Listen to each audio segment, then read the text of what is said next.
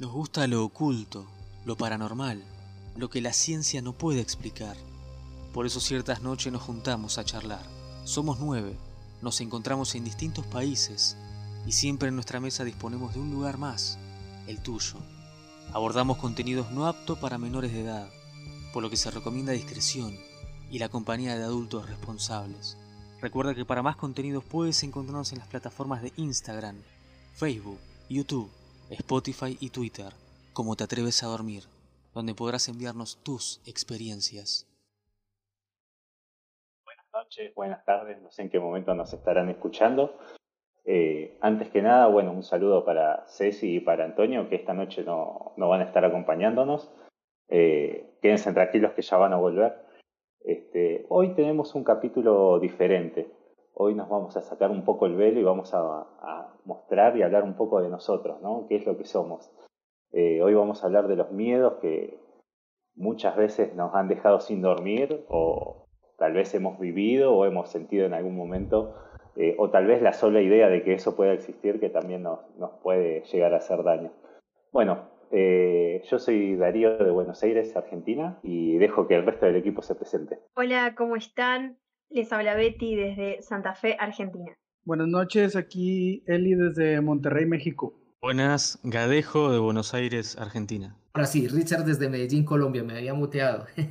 Hola a todos, soy Rómula de Buenos Aires, Argentina. Hola, ¿cómo están? Mi nombre es Ingrid de Córdoba, Argentina. Bueno, perfecto. Equipo presentado, ya podríamos arrancar. Eli, no sé si nos querés eh, comentar las redes sociales. Creo que sí, como no, con mucho gusto. Nos pueden encontrar en todas las redes sociales, Facebook, eh, Instagram, eh, por ahí también en YouTube, como Te Atreves a Dormir. de igual manera en todas las plataformas de audio, para que estén al pendiente de este capítulo, de los próximos que vamos a estar publicando también. En todos lados, en todos lados nos pueden encontrar eh, como Te Atreves a Dormir y para que estén al pendiente también de las recomendaciones que se van a estar subiendo por ahí en el Instagram. Eh, películas, libros, contenido que, que tal vez no conocen, que tal vez eh, son pocos conocidos, pero pues eh, información muy, muy interesante. Muchas gracias, Celi. Eh, bueno, material adicional vamos a tener por todas las redes, así que síganos.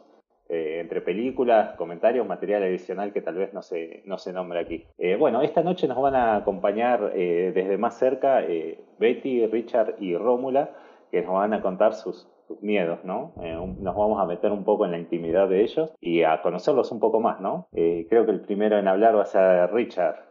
Hola, sí, gracias Darío. Bueno, antes de, arrancar con mis propios miedos, porque pues hicimos una invitación entre todos y quisimos narrarles y compartir con ustedes qué es esa cosa a la que en algún momento en nuestras vidas le tuvimos mucho temor, mucho pánico o que todavía le tenemos. Pero antes de empezar, pues queríamos recordarles a quienes nos están viendo, escuchando en las redes, en, en los podcasts, es que el miedo, ¿qué lugar ocupa en todo esto de lo paranormal, en todo esto de lo misterioso?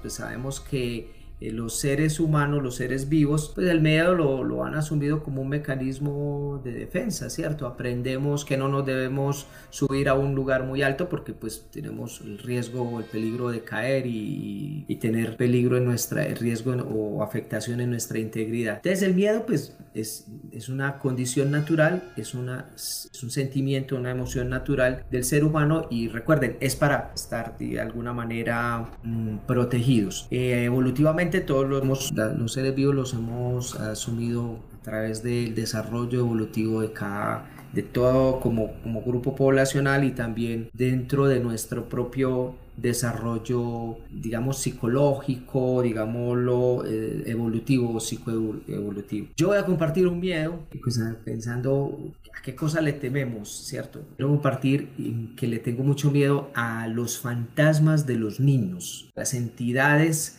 lo que están asociadas a los niños. Recuerdo cuando yo era muy pequeñito por mi barrio, yo vivía en el típico barrio de corregimiento de Medellín, la carretera apenas la estaban pavimentando, entonces todo era como muy oscuro, obviamente no había tan buen alumbrado público como hay, hoy en día y eh, siempre nos contaban historias de un niño que estaba llorando perdido y que alguien se acercaba a hablar con él y que el niño no tenía rostro no se dejaba ver y que digamos en un abrir y cerrar de ojos de la persona el niño se desaparecía. Y a esa vaina le tenía el terror y le tengo el pánico y ahora ya más adulto donde pues he estado muy metido en todo este cuento de lo paranormal, de lo misterioso, eh, me he dado cuenta que las entidades que son de niños, cuando por ejemplo los que llaman algunos los descarnados, dicen que son entidades muy difíciles, muy traviesas, porque así como los niños también pues requieren educación, formación, disciplina, eso mismo son las entidades de los niños, o sea, ellos tienen esa particularidad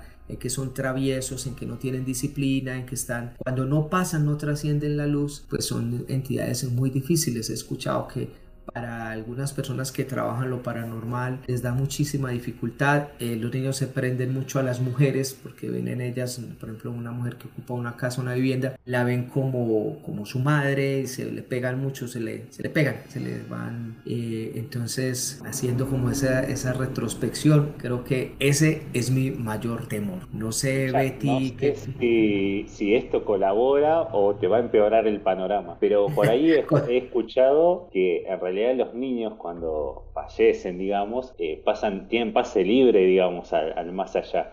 Por ende, lo que queda acá en el purgatorio, eh, se dice que cuando son ves una figura fantasmal de un niño, eh, es otra cosa. Es una de las teorías. No sé si te enriquece o, te, la estoy haciendo pasar peor. Pero es Ahora sí. más de una ocasión eso. Sí, sí, sí. Es que es, es, precisamente eso, Darío, lo que he escuchado yo que es por eso una de las entidades más difíciles, eh, más problemáticas, las que se asocian a los niños. Entonces puede que esté asociado a lo que tú estás diciendo, que no sean niños, sino que sean entidades de bajo astral o oscuras. Betty, ibas a decir algo, no sé. No, no quiero reírme de tu miedo, porque después corro el riesgo de que te rías del mío en realidad. Pero es como muy raro porque cuando dijiste fantasma yo dije, ah, listo, un miedo que la mayoría tenemos, quizás un poco a los fantasmas, pero cuando agregaste la palabra niños quedé como... muy sí, También en una, película de terror, cuando aparece un niño es, mucho terror. Sí, sí, sí, sí. Y, y, a mí personalmente, yo como profesional, a mí me encanta trabajar con niños y, y como ser humano, como papá, tengo muy buen feeling con los niños. O sea, yo soy otro ser humano al lado de un niño, de una niña, pues eh, me encanta. Pero a mí me dicen es que en tal casa o en tal sector se oye un niño que, que llora o un niño esa vaina yo le tengo ah, el pánico. Y, y, y, yo no sé si ustedes han tenido la experiencia de vivir en casas donde tú tienes, por ejemplo, un altillo un, eh, o que tienen un segundo piso o un piso arriba, un piso superior y desocupado. El famoso juego de las canicas brinconeando en, a mitad de noche y tú sabes que mm. arriba no hay nadie. O cuando tú, o tú, o tú ruegas porque sea alguien. O por ejemplo yo en una casa que donde vivo pues en, un municipio que es una casa viejísima, yo escucho uno, esos mismos golpes y yo, yo digo, es el gato, es el gato, o son roedores, yo siempre tengo la esperanza, pero eso que... Siempre es el gato. Soy, soy sí, sí, sí, yo espero que sean los gatos porque se escuchan a veces cuando pelean los gatos en, en, el, en, el, en esa guardilla, en ese ah, techo, pues es por donde se va toda la electricidad y esas cosas. Imagínate que estás solo en un campo vos escuchás a una persona hablar y por ahí decís, hay otra persona acá. Ahora, si escuchás un, un nene hablar, ya te cambia el panorama. Ya automáticamente ya me asusto. No, no sé si a todos le causa el mismo efecto, pero a mí me pasa eso. claro, porque no, no, no tendría por qué estar solo por ahí a medianoche o algo así. Claro, que vos comentaste, te iba a preguntar, quizás tu miedo más que el, el, hecho de que se te presente el fantasma de un niño es más creer que la duda de si realmente es un niño, como vos dijiste, como ya sabemos que ciertas entidades del bajo astral se disfrazan de niños justamente para tener contacto con los vivos. Quizás es más eso lo que tiene miedo, ¿no? Sí, sí, pues es que, que, representa, exacto, que representa. Además, porque tú sientes que es una entidad está sola, que está buscando, que no ha pasado, y lo que dice Darío es cierto. Por ahí nos está recordando los compañeros de, de, ese caso de esa niña que buscaba a su abuela. No sé si lo recuerdan. Le sacaron y todo una especial en, el teléfono. Y en el teléfono, exacto. Ay, sí, lo escuché. Sí, no, no, no me acuerdo, contalo. Eh, yo lo recuerdo más o menos, eso casualmente ocurrió eh, con un programa de acá de Colombia, un programa que también es un mm. programa de, de, una emisora de radio. Ellos tiene, tuvieron lograron pues llegar a, una, a un espacio donde hablaban cosas paranormales, cosas misteriosas y en la plena grabación del programa les entra una llamada de una nena que estaba buscando a su abuela y hay un montón de cosas alrededor de eso y hubo un programa de Discovery, está por ahí en YouTube. Ellos fueron invitados también por un podcast muy reconocido en, en Argentina y el tema es bastante inquietante y como les digo, no sé, algo... Quedó como una psicofonía. Sí, sí, sí, algo tienen y, y ellos Vuelvo y repito, yo les tengo cierto temor por los juguetones, que son los juguetones, los inquietantes. Lo que dice Darío, algunas personas las relacionan, por ejemplo, con duendes que tienen ese mismo comportamiento juguetón, de esconderlo todo, pero de hacer maldades y de hacértela pasar muy, muy mal definitivamente. Son los, Entonces, son los creo que ese es el que, entran, los típicos fantasmas que entran bajo la cama. Sí, donde tú no te atreves a mirar de donde tú no te... No, menos mal yo tengo en la cama debajo una tarima y para cuando vengan a ah. Colombia la saco para que duerman ahí sin vergüenzas. Entonces, eh, pero de verdad, ya le tengo, ese creo que es mi némesis en relación a lo paranormal. De resto, yo les confieso, soy más bien tranquilo, pero eso sí me inquieta bastante ojo que también, comparado a esto que digo yo, que supuestamente un fantasma de un niño no es un niño, eh, también antes, históricamente, se creía que los chicos, si no los bautizabas y, fallecían antes que los bautices, iban al infierno. Entonces, hay un montón de teorías distintas con respecto a los niños y trabajadas con respecto a los niños. Nunca vamos a saber cuál es la, real, ¿no? Y si es que hay algo de eso, pero eh, hay un montón de, estudios distintos y de cosas que dicen es una cosa o es otra o es otra. Así que bueno, es, es, un miedo complejo. Ya, y no, ya me lo enredaste, gracias Darío, lo, lo tendré muy presente cuando sienta un niño que llore por ahí, ay, no es un, no es un niño. Bueno, creo que eso, cualquiera de nosotros que escuche llorar a un chico, este vivo o muerto, nos va a pasar lo mismo, te va a inquietar. O sea, hay más de una casa que... Y Betty, te quedaste, ahora si tuvimos una, una, breve, una breve caída de la red, ya, ahora sí estás. Recuerden que... Ahí volvimos. Y sí, sí. Recuerden que Te atreves a dormir se graba en nuestras casas, lo grabamos los viernes en horas de la noche. En estos días tendremos un viernes 13, ese programa va a ser fascinante la grabación, me imagino. Y lo hacemos desde nuestros dispositivos, con nuestras propias redes, así que es muy normal que tengamos a veces estas interrupciones técnicas. Sí, eso o algún factor paranormal, aclarémosle a la gente, pueden ser cualquiera de las dos cosas, ¿no? Yo prefiero lo técnico, ¿eh? me quedo con eso, más vale. Yo también, pero extraña y misteriosamente estamos hablando todos, nos reunimos y, siempre que empezamos ya la grabación empieza a caerse la red, a entrarse ruidos, pero bueno, esperemos que sea lo técnico y que no esté por ahí una abuela o una cuñada, como hemos ya encontrado no, Un niño juguetón. Un niño, juguetón. Un niño juguetón. Betty, Tengo entonces yo por ahí un comentario. Antes, Dale, de, cuéntanos. de, que, de que vaya Betty. Ahora que, que empezaste a hablar del miedo de los niños, recordé yo, hay, hay una historia que precisamente esta semana me recordó una, una amiga. En el barrio donde, donde yo viví, donde yo crecí, este, había una historia en la cuadra que vivo, atrás de la cuadra donde yo vivía, eh, había fallecido una niña. Entonces, por ahí tuve recuerdos bien vagos de, de, una historia que decían que esa niña se aparecía ahí en, esa, en, esa, en ese mismo pedazo donde había vivido. Y no atrás a ese, a ese espacio físico. Mencionan que, mencionan que, que nunca le veían la cara, se le veía el cabello, pero nunca lograban verle la cara. Siempre cruzaba de donde ella vivía a la acera de enfrente. se regresaba y así. y ahora que dice Darío eso, digo, tal vez tiene sentido que tal vez no haya sido la niña por aquello de que no se le veía la cara, ¿no? No sé. ¿Han notado, notado eso que dices? siempre, siempre ocurre eso. Es un niño y todo el mundo intenta auxiliarlo y nadie le ve la cara. O sea, eso es una característica de las apariciones o de las entidades asociadas a niños o niñas que dicen una niña lloraba y con el cabello tapado. Acuerdo de las películas de terror japonesas, dejemos así más bien. Sí, te iba a preguntar eso, Richard. Si quieren, como última pregunta ya para, para dejar descansar el miedo de Richard. Em, ¿Qué te pasa cuando, cuando ves películas en las que obviamente de terror, no sé si solés mirar que justamente el protagonista es un niño fantasma, ¿te genera el miedo o en las películas no pasa nada? No, no es que me generen miedo, no las veo.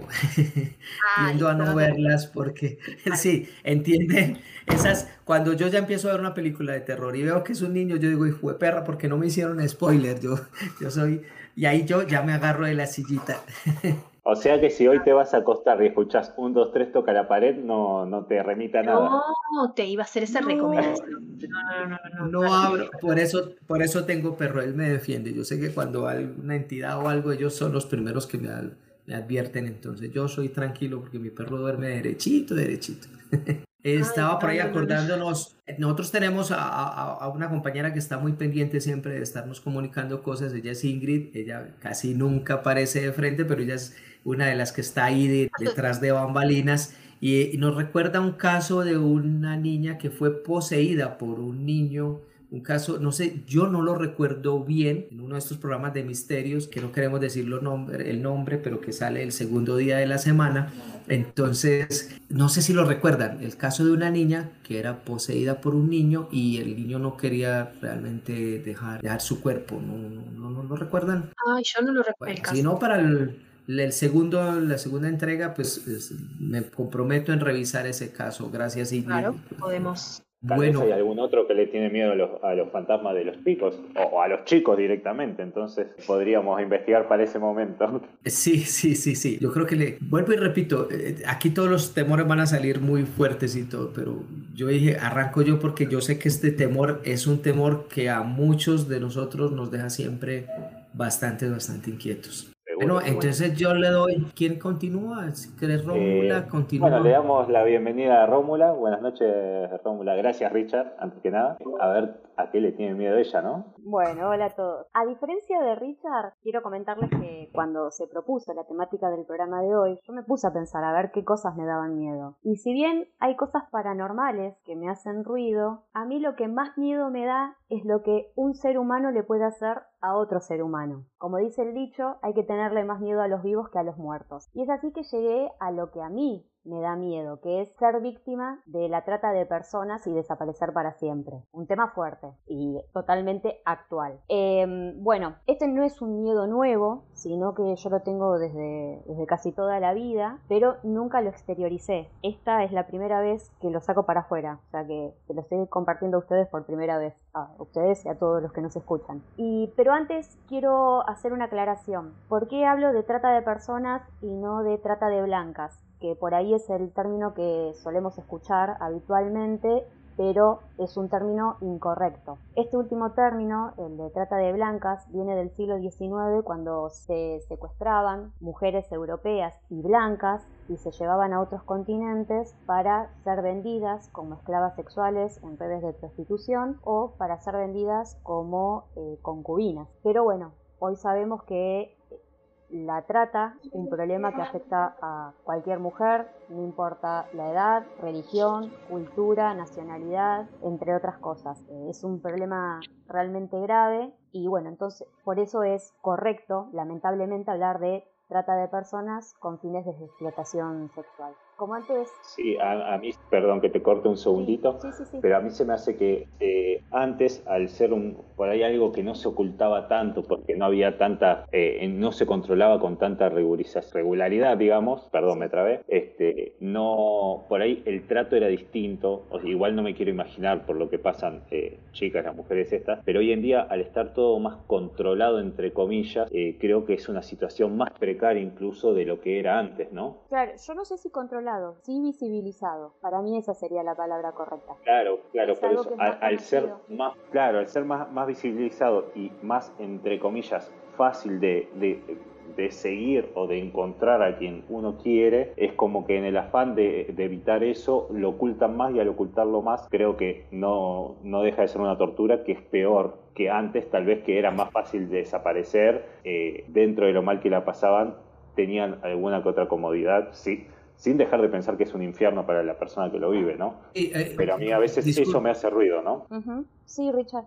También, la persona no se da solamente eh, en el, digamos, en la explotación sexual, o sea, hay otras formas, eh, por ejemplo, cuando se obliga a la persona a realizar. Exacto, exacto. Vas a hablarnos también de eso, Rómula, ¿cierto? No, en este caso no, porque mi miedo justamente tiene que ver con la explotación sexual de las mujeres. Ah, listo, sí, sí, eso.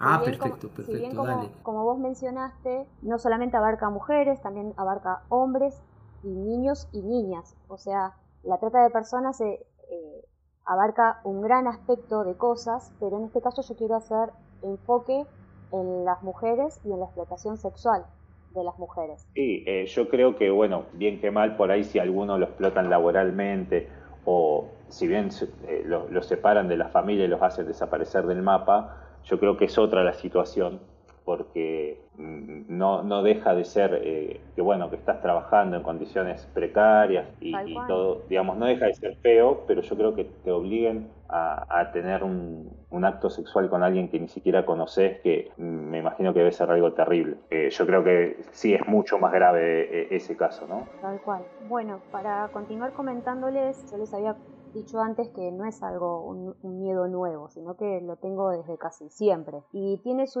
origen cuando iba a la escuela, hace aproximadamente 20, 25 años, cuando en la zona en la que yo vivo, que es la zona oeste de la provincia de Buenos Aires, en Argentina, empezó a circular el rumor que había una tráfico blanca secuestrando chicas.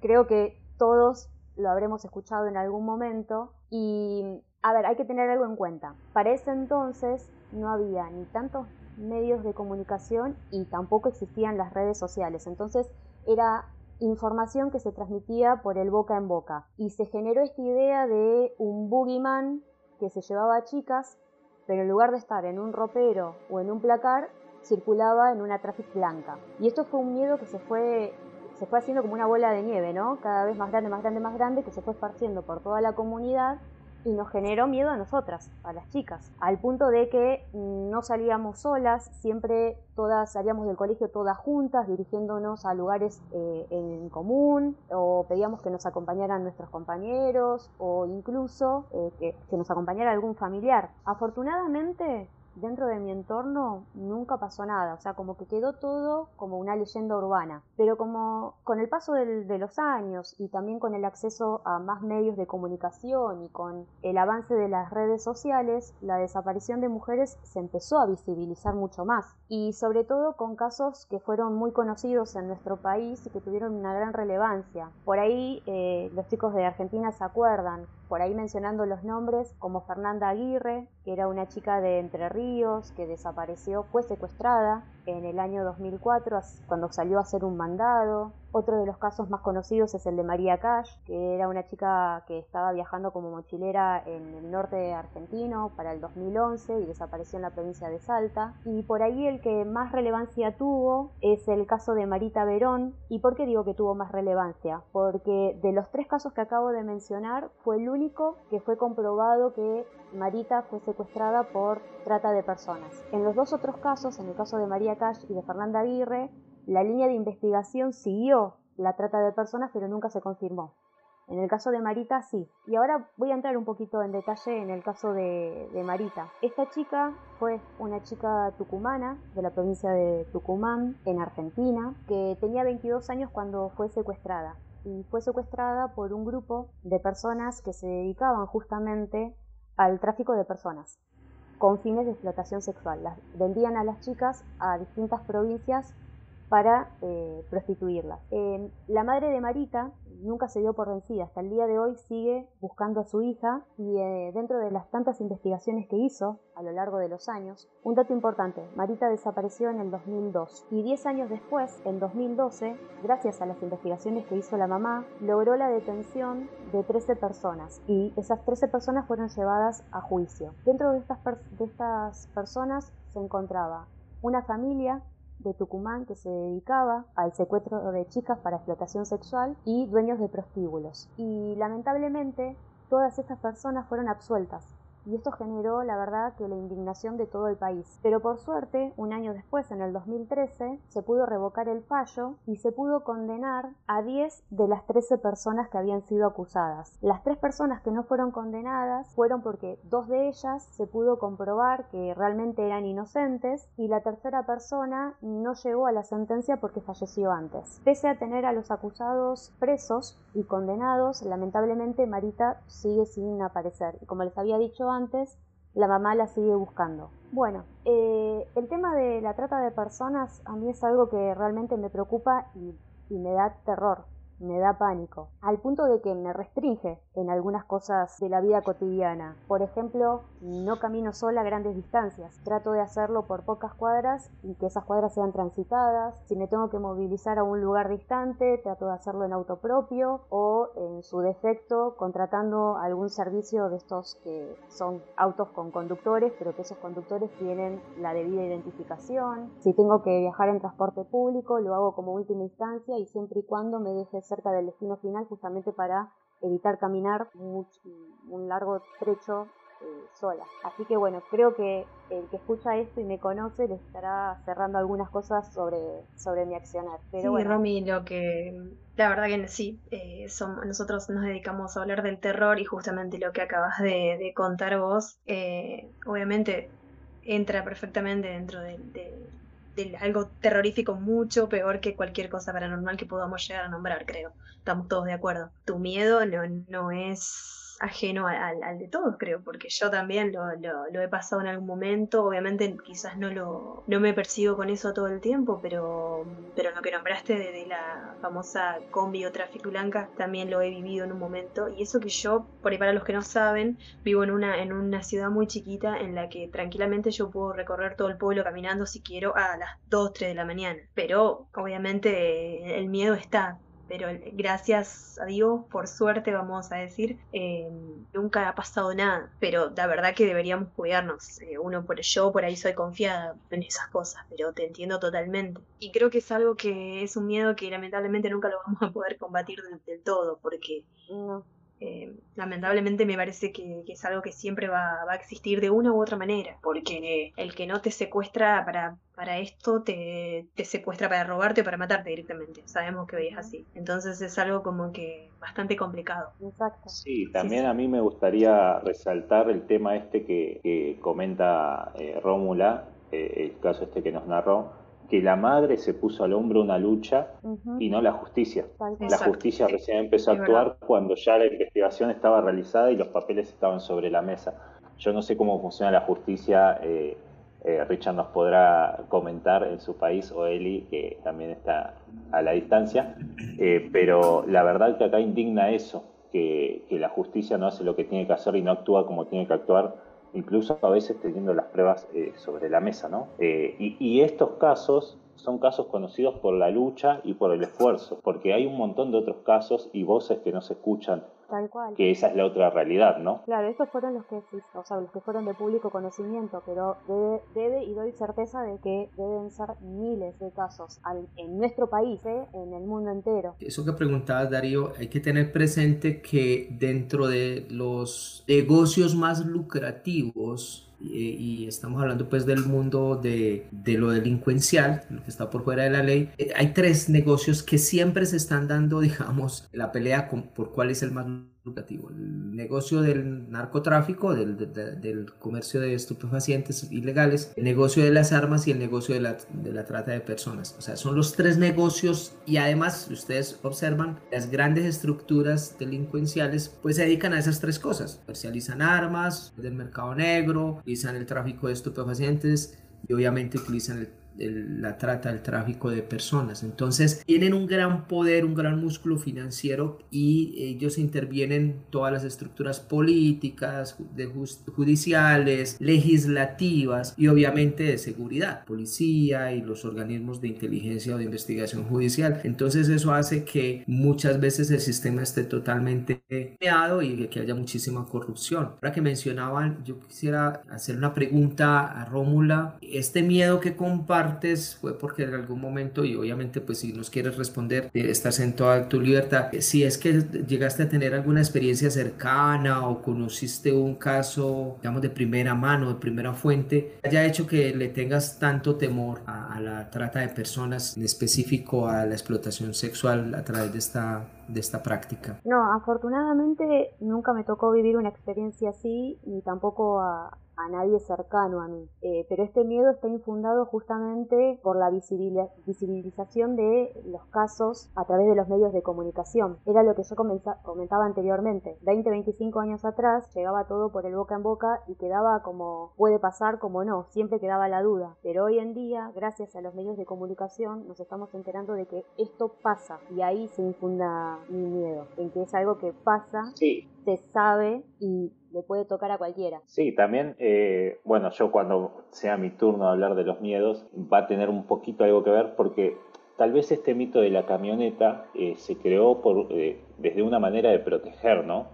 logró asustar, pero también es una forma de proteger, de decir, ojo, porque estas cosas pasan, y fue la manera en su momento de hacerlo visible, ¿no? Eh, yo, yo creo que estamos en un momento que donde cambia mucho la cultura. Yo recuerdo que cuando yo era pibe, va a sonar mal esto que voy a decir, pero es una realidad que pasaba. Muchos decían, eh, el tío copado que te lleva de putas, que esto, que el otro. Yo creo que sí. A ver, si hay un negocio que funciona es porque atrás hay gente que lo alimenta y que lo consume. Tal cual. Entonces yo creo que el primer, ya hoy en día tiras esa frase que antes era re común y hoy en día te miran mal. Entonces yo creo que de a poquito vamos cambiando. Estamos a una infinidad de poder llegar al momento de poder combatir realmente estos casos. Pero yo creo que eh, la sociedad está haciendo un cambio de, en la cabeza que nos está llevando por el buen camino lento, porque nadie dice que agarrar el camino correcto es el, más rápido, pero creo que de a poco se está, se está cambiando. Ahora, ¿cómo le explicas a, la, a la, gente, que, a los familiares de las víctimas estas, que vamos por el camino bueno y lento, ¿no? Porque yo creo que no hay, no hay reparo de, estas situaciones. Pero bueno, yo creo que de a poco la sociedad va cambiando y hoy en día ya el tío que hacía eso no es el tío copado, sino es el tío que es un boludo que no entendió nada de la vida. Entonces creo que está, está bueno eh, el cambio que se está dando. Sí, y bueno, yo eh, quería, quería aprovechar que están Richard y Eli para que nos comenten qué saben ellos sobre, sobre este tema en sus respectivos países. Tenemos a Richard, que es nuestro representante de Colombia, y a Eli, que es nuestro representante de México. Entonces, quiero darle la palabra a, no sé si Richard o Eli, no sé quién de los dos quiere, quiere comentar algo, sobre qué se sabe sobre este tema en, sus países. Bueno, dale, dale, compadre, dale, dale. bueno, ciertamente acá se escucha mucho que Latinoamérica, pues lamentablemente la mayoría de los países, si no es que todos los países de Latinoamérica, pasamos por situaciones muy similares digo, a nosotros nos toca la, unos lo ven como fortuna de estar pegado a Estados Unidos sobre todo nosotros que somos del norte del país, pues estamos en la frontera. Entonces he escuchado y se ha sabido de muchos casos de gente de América del Sur o, sobre todo mucha gente del centro, del centro de, Latinoamérica, que, quiere llegar a Estados Unidos a, vivir el sueño americano. Pero en ese trayecto, bueno, primero que nada salen de, de su país porque huyen de la situación tanto económica como violencia. Digo, no estoy empapado totalmente del tema, pero sí se sabe que, hay demasiada violencia y pues lógicamente las mujeres son un poco más vulnerables a, todo esto. Entonces, no sé si lo han escuchado, que hay un tren que atraviesa todo México que le llaman la bestia. En este tren, pues toda la gente que viene de, de, más para abajo de México se sube a ese tren, ese tren cruza todo México desde vaya de sur hasta llega a California por aquel lado y hay otra vía que se desvía otra vía que se desvía para el lado de Tamaulipas. Entonces, en todo ese trayecto, las personas que trabajan para el narcotráfico o matan gente o roban gente o secuestran mujeres pues precisamente para esto, ¿no? Para explotarlas, a lo mejor tal vez para abusar de ellas y matarlas. Se oye muy feo, pero es una realidad que está pasando, es una realidad que está pasando y que está pasando desde hace mucho tiempo. Y gracias a este boom que han que han tenido las redes sociales es que nos estamos empezando a dar cuenta de todos los casos que se dan, eh, no solamente en, ese trayecto que, que, realiza la bestia, sino en, en, casos que, que, pasan en muchos lugares del mundo. Entonces, digo, lamentablemente vivimos en un país que está, yo lo veo así, mayormente controlado por, por el narcotráfico, por gente que trabaja de mala manera. Pues como decía Darío, ¿no? Parece que las autoridades pues no hacen nada o, o hacen como que hacen, pero pues da la impresión, a uno como, como ciudadano, pues le da la impresión de que no están haciendo su trabajo. Por ahí está el ejemplo también de Ciudad Juárez, una de las ciudades más violentas del país, donde por mucho tiempo estuvieron desapareciendo mujeres. Sabrá, no sé, qué, qué pasaron antes, de, antes de, de, fallecer, porque encontraron cuerpos de mujeres. Hay mujeres que siguen desaparecidas, que no saben de ellos, sus familiares. Eh, hay un gran muro en ¿cómo se le puede llamar? Un, vaya, como un homenaje a, todas esas desaparecidas de Ciudad Juárez. Está la frontera con Tamaulipas, que también es una frontera muy concurrida por los indocumentados para cruzar Estados Unidos. Entonces es un punto donde también desaparecen muchas mujeres, pues precisamente para eso, para explotarlas. Igual te vas para la frontera por acá por el noroeste y también es lo mismo. Estaba por ahí viendo información que el estado de Tlaxcala es el, es el estado que tenía el número uno en, tráfico de, en tráfico de mujeres. Esto fue cifras, me parece que el septiembre o noviembre del año pasado, pues también informaba el DIF. El DIF aquí en México, no, sé, no sé si tengan un sistema ya, es el Sistema de Desarrollo Integral de la Familia. Eh, informaba que, que, que hay cerca de 260 mil niños y niñas explotadas o que los explotan sexualmente. O sea, 260 mil niños y niñas. Es, una cantidad que, te vuela la cabeza. Y escuchaba también por ahí que la ganancia que le dejaba la trata de personas solamente en Latinoamérica era cerca de o un poco más de 12 mil millones de dólares. O sea, 12 mil millones de dólares. Solamente en Latinoamérica. Entonces, digo, que comentaba antes que me parece que va a ser un tema que voy a sonar muy pesimista con esto, pero que, que es algo que va a ser muy complicado de solucionar, justamente por el dinero y el negocio que hay detrás, como también pasa con el narcotráfico y con las armas y todo eso. Son cosas que me parece que si bien pueden, la gente está despertando en, ese sentido y, y, es más consciente, como dijo antes Darío, creo que igual falta mucho, lamentablemente como lo dijo Darío, o sea, si, si existe es porque hay alguien que, que Sí, y las mentes enfermas van a estar siempre. y, y, siempre van a haber cosas así o parecidas. Entonces, lamentablemente, no nos queda más que estar atentos y cuidarnos porque quizás nosotros de este lado seguro que mucho no podemos hacer. Pero es lamentable. Pero por más por eso son, Betty, tratar el tema hoy y intentar visibilizarlo aunque sea un poquitito es un granito de arena que estamos aportando. Porque a lo mejor hay muchas personas que están escuchando ahora que a lo mejor pueden empezar a detectar a partir de esto alguna situación extraña en el barrio, ¿sí? en su lugar de trabajo, y tal vez se les prenda la lamparita y digan, no, acá hay algo raro, algo está pasando, no, seguro. denunciar. No sé, Eli, en tu. Que se puede denunciar y. Claro, en el caso de México, ¿hay alguna línea para poder comunicarse, para hacer denuncias sobre este tema? Sí, sí, sí. Antes de, antes de, de, dar la, el número, ahorita acabo de recordar que mencionaste tú eh, que te movías eh, con transporte de, ya sea aquí en Didi o eh, Uber, cualquiera de estos, este tipo de transporte. Estoy recordando que hace, no sé si fue a principio del año pasado, el año antepasado, hubo muchos casos aquí en Monterrey, no recuerdo si en, en, varios lugares de México, pero por lo menos aquí en Monterrey hubo muchos casos donde trabajadores de estas aplicaciones estaban también secuestrando personas. Entonces llegó un punto en que también uno ya no sabía si te subías a un taxi de sitio normal, te iba a pasar algo, o si te, te subías a uno de estos carros de aplicaciones, también te iba a pasar algo. Entonces, o sea, ya no sabe uno a veces en quién confiar. Sí, porque uno lo usa por creyendo que, bueno, está la información de, de del chofer, ¿no? Es más fácil que los, que los localicen, pero no, o sea, daba la casualidad de que no pasaba así, no, no los podían localizar. Entonces, me, me, vino ahorita, ahorita a la cabeza esta, esta información.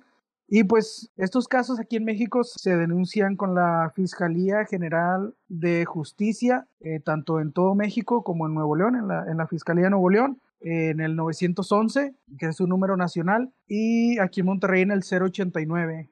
En el 089 uno puede hacer cualquier tipo de denuncia de manera anónima, eh, de igual manera marcando por teléfono o ingresando también a la página de, de la Fiscalía. Este, también pueden hacer la, la denuncia completamente anónima. Dale, gracias. Claro, en, en, en Colombia, eh, para ser un poco breve, porque sabemos que el caso mexicano es muchísimo más amplio y, y agradecemos mucho que Eli nos comparta toda esta experiencia siendo él, digamos, un representante de este bello país.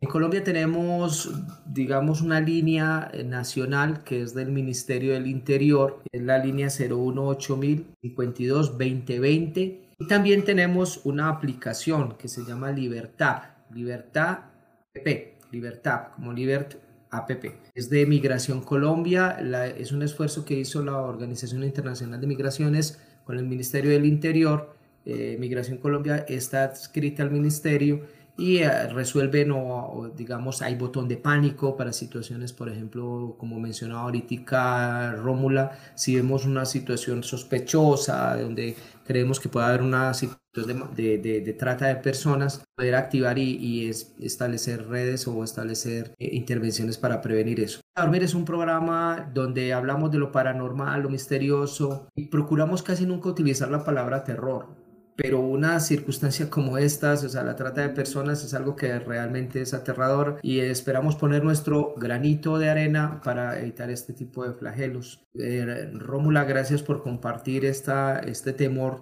mm, que es latente, que es manifiesto en algunos sectores, algunos entornos. De verdad que tremendo y nos dejó así de pelo parado. Sí, y para cerrar, eh, quería comentar que acá en Argentina hay una línea gratuita que funciona las 24 horas durante los 365 días del año, que es el 145, donde se pueden hacer las denuncias y también se puede pedir asistencia para las víctimas. Y si no, en cualquier parte del mundo pueden recurrir a denunciar a la línea de emergencias de, referencia que tengan. Así que bueno, y para cerrar, como dijo Darío, sin clientes no hay negocio. Y con eso cierro. Bueno, muchas gracias chicos por, por haberme escuchado y, y bueno, por dejarme compartir este, este miedo que tengo. Gracias. Excelente, Rómula. Bueno, Betty, Betty hoy nos viene con bonus track, me parece. Yo vengo con unos miedos un poco más pavos, que creo que quedó bien ahora como para distender un poco el tema y que la gente más que asustarse se ríe un poco. Porque después de lo que contó Romy, creo que mis miedos son un chiste o una joda. Pero bueno, viene bien para, para sacarle un poco de terror al momento que, que fue bastante fuerte. Creo que en eso coincidimos todos. Yo, en realidad, mi miedo eh, estuve bastante tiempo machacándome la cabeza para ver cómo lo elaboro, cómo lo cuento, como para que no quede tan mal y para explicarlo, para explicar algo básicamente que ni siquiera yo entiendo que me pasa. Pero mi miedo tiene que ver un poco más con el famoso misterio que mm, no sé cómo describirlo, pero que es, es uno de los misterios más eh, inexplicables o grandes, como lo quieran llamar, del mundo y del planeta entero, que es justamente el, lo, inexplicable que hay en las profundidades oceánicas, o en las profundidades del mar, o hasta un río, una laguna, le puedo tener miedo yo. Donde haya agua y donde yo no vea lo que hay debajo, probablemente no me meta.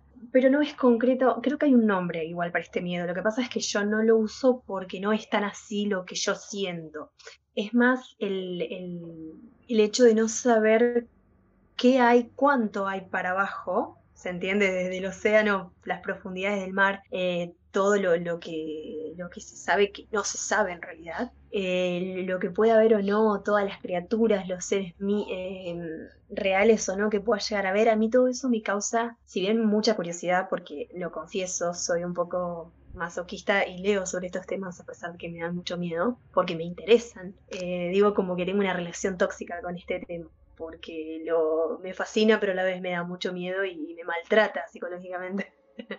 pero a la vez me intriga un montón. Y todo lo que pueda llegar a nombrarme, cualquiera de ustedes que me diga, bueno, pero este animal que se encuentra en el océano, una triste ballena, a mí ya me causa un poquito de, de cosita. Miren lo que les estoy diciendo. No a la ballena en sí, sino a la dimensión que tiene este animal y a la dimensión de su hogar ahí, ¿no? Y digo, bueno, si un, un animal de ese tamaño se mueve como nosotros por la calle, ¿qué más hay que no sepamos? ¿Se, entiende? Y, el hecho de, sentir de que puedo llegar a meterme en el agua, pero mis piernitas son así y, debajo hay profundidades y metros y kilómetros en realidad, no metros, a mí eso ya es... Se me, ponen los, los pelos de punta. No voy a decir otra cosa. Pero...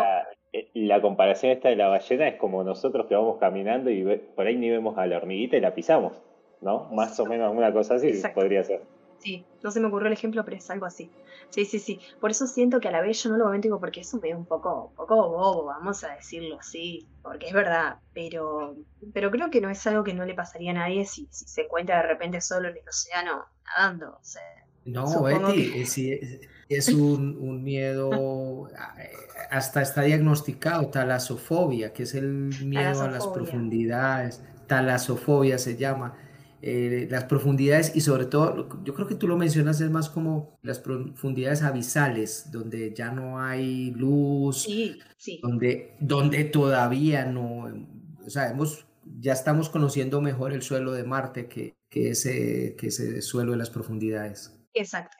Tengo no entendido tenemos la que- tecnología para, para llegar a esas profundidades. Mandemos lo que mandemos, no hay material preparado para que resista la presión que hay ahí abajo. Creo que el No, no, pero 95%. espérate, espérate. Sí, Darío, pero ya, ya no sé si fue Bezos que mandó una nave hacia abajo y lograron llegar hasta las profundidades en las, en las fosas marianas.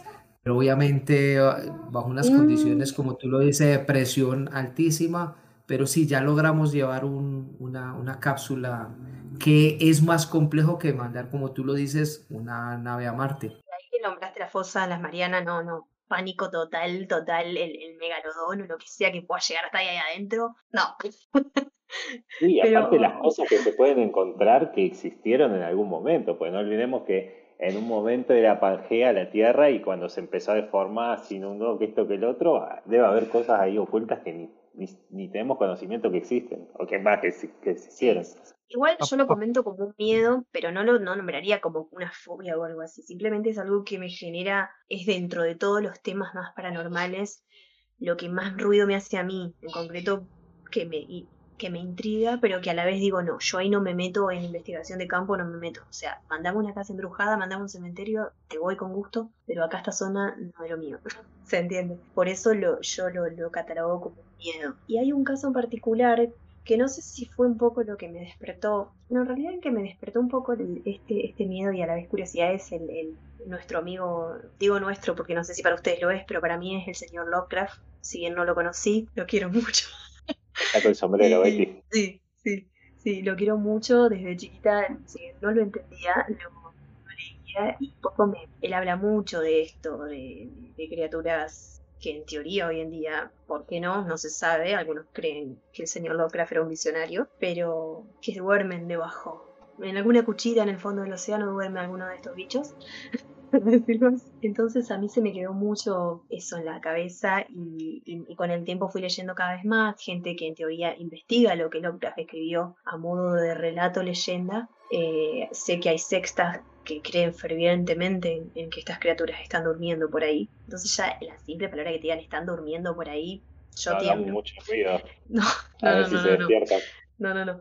Y hay un caso en particular que es el que quiero comentar hoy, no sé si se puede y tenemos tiempo, pero mm, es el famoso caso del sonido que se ha escuchado hace un par de años llamado, le pusieron el nombre de, de Blob o de Bloop, no sé si alguno lo escuchó. Eh, ese sonido todavía, ese sonido, esa situación en particular me, me sigue haciendo mucho ruido en el día de hoy y nada, y si bien no hay mucha información, a mí me súper intriga y lo, lo explico, no sé si todos saben de lo que estoy hablando, tal vez la gente no, pero creo que en realidad ya en internet circula mucho de esto, así que calculo que todo amante de, las criaturas marinas y sobre todo de Lovecraft habrá investigado un poco, sabrá de lo que hablo. Comentalo, Eh, porque yo lo, yo lo descubrí el año pasado, así que mucha idea no tengo. Leí mucho después, pero lo descubrí hace poco. Sí, se habla de que, no sé por qué le pusieron The Blob, supongo que tendrá algún significado, yo ahora no lo sé, pero eh, denominaron así a un sonido inexplicable que se captó con micrófonos eh, submarinos que ha puesto, déjenme que tengo el machete, que ha puesto la NOAA, que es la Administración Nacional Oceánica y Atmosférica, o sea, la gente que investiga todo esto, ha puesto, no justamente para esto, pero sí tienen micrófonos o radares o como se llamen ubicados en distintas partes del océano. Lo han ubicado estos micrófonos hace, creo que en la década del 80 o antes por una cuestión de, problemas con, el, con gobiernos, cosas así. Y varios años después, en, en el 97 en particular, eh, no sé por qué motivo, accidentalmente descubrieron que captaron un sonido que ellos nunca pudieron detectar qué es, porque mm, lo captaron como tres o cuatro de estos micrófonos que estaban ubicados en 5.000 kilómetros entre ellos. O sea, miren de, la, de las dimensiones que estamos hablando. El sonido llegó a 5.000 kilómetros. Ahí está el sonido circulando en audio y en video por las redes. Eh, de hecho, lo podríamos poner el enlace en algún momento por acá porque es bastante conocido. Y si bien vos lo escuchás, suena como algo rarísimo que algunos explican, dicen que suena como una especie de burbujas. Yo lo siento como más un sonido, no sé explicarlo, pero es más como un pequeño, una pequeña sirena, parece. Para los. Tengo entendido que esta organización lo que hizo fue aumentar un poco la velocidad porque en realidad se escucha solamente lo captan los micrófonos. Así que imagínense, se decía que, que, podía llegar a ser un calamar o una ballena azul, pero después se descartó la idea porque tengo entendido que este tipo de cefalópodos, corríjanme si es el término, em, se desconoce que imitan este tipo de sonidos. Cefalópodos, ¿no? Bueno. tenemos a los pulpos, calamares, a la sepia. Claro. de todos Yo voy a Creo que hablaban justamente de la ballena azul o del calamar, que se cree que son los dos conocidos y demostrados que existen, animales como más grandes en el océano. Pero después se descartó porque dicen que en realidad nunca se comprobó que ellos emitan este tipo de sonido y además tengo entendido que la ballena azul tiene que salir con frecuencia a la superficie para tomar oxígeno para poder haber hecho un sonido que se capte a semejante distancia. Si bien sabemos que no es un bichito chiquitito. se descartó por eso. También otros opinaban que este sonido podía significar alguna especie de iceberg o alguna algo así o un terremoto que se estaba originando en el fondo oceánico, pero también se descartó. Ellos sabrán por qué, no hay mucha explicación, digamos. Quiero agregar dos cositas que, disculpen por las fuentes, la idea de esto es contar los miedos, no, nos vamos a sorprender entre nosotros, por ende no hay algo preparado ni estudiado, pero, eh, perdón por las fuentes, repito, pero yo eh, por ahí he leído que estaba comprobado que el sonido, hay, hay dos, dos audios que andan circulando. hay dos. El sonido era hecho por un ser vivo. Eso era lo primero que habían, descubierto. O sea que no podría haber sido ninguna otra cosa, digamos, que, no tenga vida. Entonces eso ya, ya se ruido. Y, y después eh, unos fanáticos de San Lovecraft eh, habían hecho la comparación de los textos y la ubicación geográfica de donde estaba y había muchas similitudes. Ah, sí, entonces. Sí, porque para los que estamos en, Argentina, eh, la noticia es que el sonido fue captado muy cerca nuestro, o sea, en las costas de Chile, cerca de la isla de Pascua. Y las coordenadas en las que se captó el sonido coinciden con la ubicación que Lovecraft eh, cuenta en el relato, la llamada de Cthulhu, Cthulhu, como se quiera pronunciar, que es supuestamente donde está sepultada en la profundidad del océano la ciudad de Riley o Riley, no sé, que es donde supuestamente duerme esta bestia. Eh, entonces es muy loco eso. Cuando yo leí eso dije, no, no me jodas. O sea, es muy, muy raro que justo, justo, porque en el, relato Lovecraft da la coordenada exacta en donde supuestamente él dice que descansa este, este ser mitológico. Mitológico no es un... Sí, mitológico eh, uno de los antiguos, llamados antiguos. Y justo muy cerca de ahí se escucha ese sonido. O sea, saquen sus propias conclusiones. Quiero creer que no, quiero creer que, entendieron mal, que calcularon mal. Sí, yo desconozco, desconozco en qué, en qué año se han descubierto los, los eh, Moai, creo que son, que son esos tótem de piedra que hay en la isla de Pascua, muy característico, que son unas cabezas enormes de piedra que están todas afiladas. Eh, creo que Lovecraft en su relato habla de unos monolitos de piedra. Entonces eh, los fanáticos estos también empezaron a hacer comparaciones y resulta que hay dentro de la ubicación que da él, eh, hay, hay muchas similitudes en la descripción del relato de Lovecraft y, la, la, descripción geográfica del lugar, ¿no? Es muy loco. Em, así que, no sé, yo a veces lo tomo como te digo. Este, este caso en particular a mí me justamente por lo misterioso que es y porque creo que en realidad nunca lo vamos a saber qué, fue. Quizás no fue nada paranormal y simplemente es un animal más que está en las profundidades. Y, o sea, se sabe que si emitió ese sonido es algo inmenso, no es un simple pescadito, pececito, pero quizás no, obviamente no debe ser alguna criatura mitológica, o sí, no sé, eh, pero a mí de, solo el hecho de pensar que, podamos captar una imagen nomás de eso y que esté dando vueltas por ahí es suficiente como para que yo dude de un paseo en crucero o algo así. Dos cositas en relación a ese, a ese temor, a ese miedo que tienes. Yo creo que ese es un tema que nos va a dar pie para todo un capítulo porque a mí pues personalmente me tiene fascinado y todo lo que nos dice San Lovecraft alrededor de eso. Y, y, dos, yo creo que no mandas una hoja de vida para trabajar en un, digamos, en un submarino, por alguna cosa, en una plataforma. No, ni en pedo. Perdón la palabra. Oye, Betty, y luego, si a eso le sumas que, que, por lo regular los animales, entre más adentro, entre más al fondo del mar estén, están más feos los hijos de la chicada. Este, imagínate un pinche animalón, márcate, mamaste, y, que esté re feo el hijo de la chingada. No sé si alguno leyó Lovecraft, la gente, calculo que muchos de los que nos escuchan sí, y han visto las imágenes de las criaturas que Lovecraft escribía no, no, no son nada hermosas, no son cachorritos. En, nuestras redes vamos a poner algunas imágenes para que tengamos muy en cuenta en Facebook, Twitter, en Instagram. Por ahí a lo mejor eran los eran los Moais, ¿no? Se aventaron un eructo o algo así, ¿no? Todos enterrados. Imagínense nomás, eh, Darío, corregime si le estoy errando, que Lovecraft describía al, a Cthulhu, que es una especie de dragón gigante con con cabeza de pulpo, con tentáculos, hace una cosa, una mezcla rarísima. Él lo describía como del tamaño de 10 kilómetros de alto. O sea, chicos. Y que encima pasaba por un portal que no sé quién lo construyó, digamos, ¿no? Inimaginable. Entonces, ya de pensar en dimensiones así que prácticamente que sabemos que puede entrar bajo el océano. O sea, suena muy, muy loco lo que estoy diciendo, pero eh, está comprobado que, que, hay superficies en el océano que no, nadie ha llegado. Entonces, tranquilamente puede estar tirado, una, tirado durmiendo por ahí en una camita cómodo el, bichito.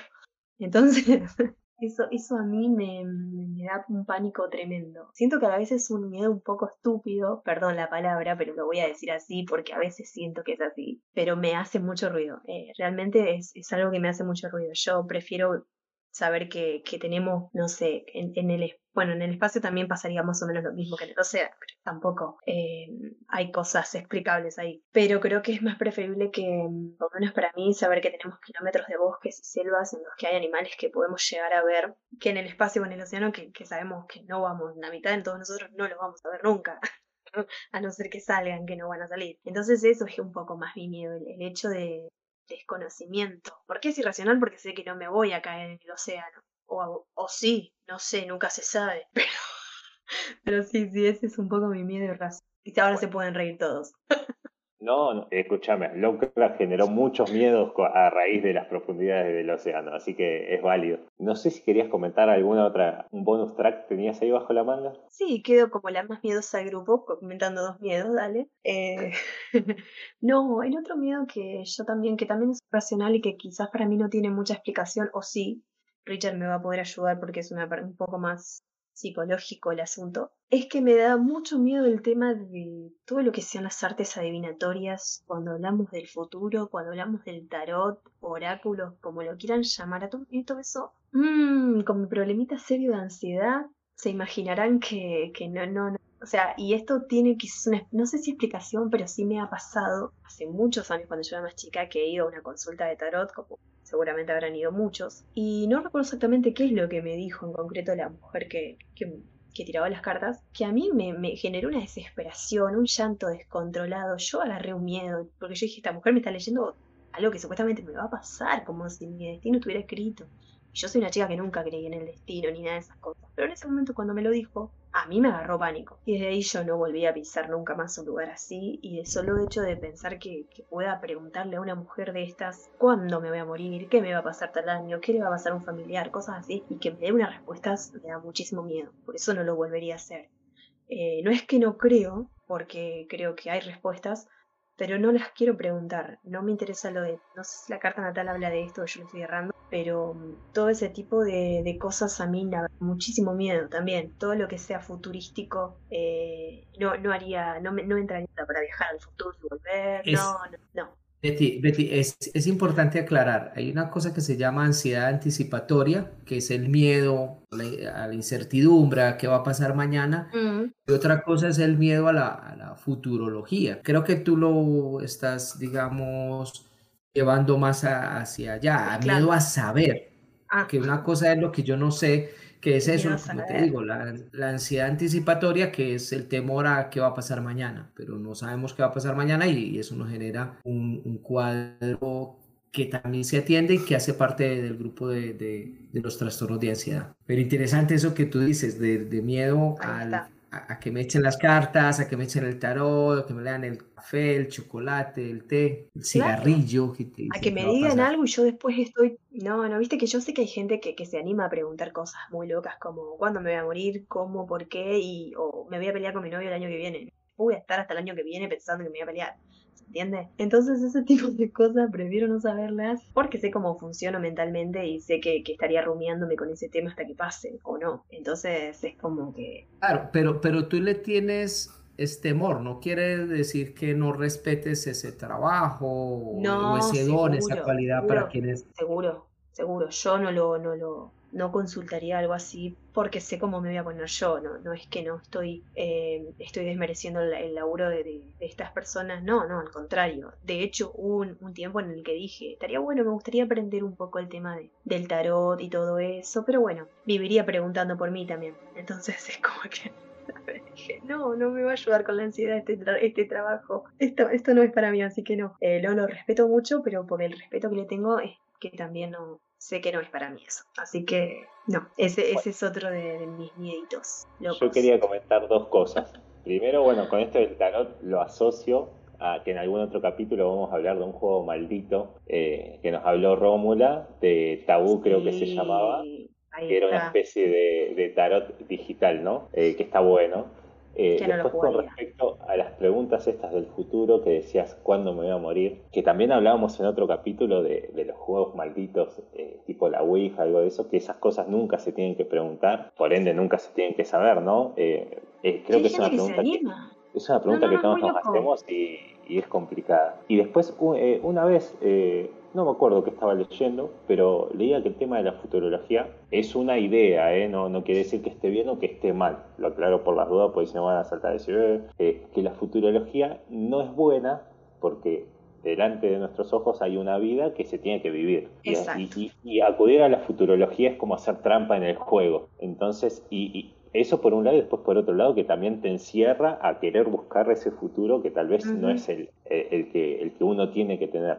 Entonces me parece importante, no digo que sea bueno o que sea malo, pero si vamos a, consultar a, a estos, eh, a estas personas que trabajan con eso, tener en cuenta que no es eh, un, digamos, un, un, carril que te va a llevar siempre ahí, hagas lo que hagas, ni que vos tenés que llegar ahí, sino que es una sugerencia de lo que puede llegar a pasar, una idea eh, siempre hay que consultarlo eso antes, ¿no? Sí, igual los mismos tarotistas te lo aclaran, obviamente, ellos. Todas estas aclaraciones las hacen para que obviamente la gente lo haga con, con prudencia también, porque no, no es tampoco es un juego, parte de, no, no sé si se toma como terapia o como ayuda para, para un cierto problema, pero, pero bueno, hay, hay, gente como yo que, que, que, lo tomamos con desesperación, porque ya, como te digo, lo viví, me pasó y dije, no, nunca más, esto no, no es para mí, prefiero quedarme en la incertidumbre, día a día, listo.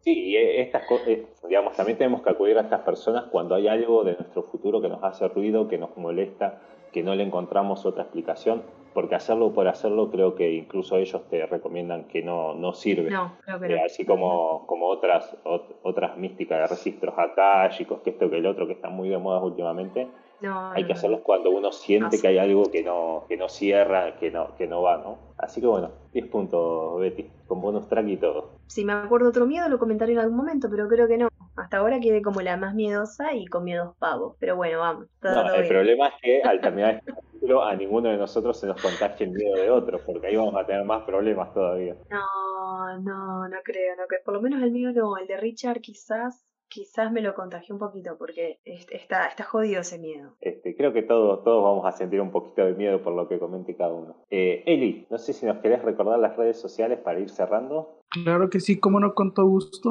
Eh, recuerden, eh, les recordamos a todos más bien que nos pueden encontrar en todas las redes sociales como Te Atreves a Dormir, eh, de igual manera en todas las aplicaciones de, de audio también nos pueden encontrar como te atreves a dormir. Eh, de igual manera, pues recordarle por ahí en Instagram vamos a estar subiendo material adicional, eh, como son imágenes eh, correspondientes a algún tema de la semana, eh, las recomendaciones que están copadísimas, como dirían ustedes, mis amigos, este, para que no se las pierdan, estén al pendiente. Y pues nada, sería todo.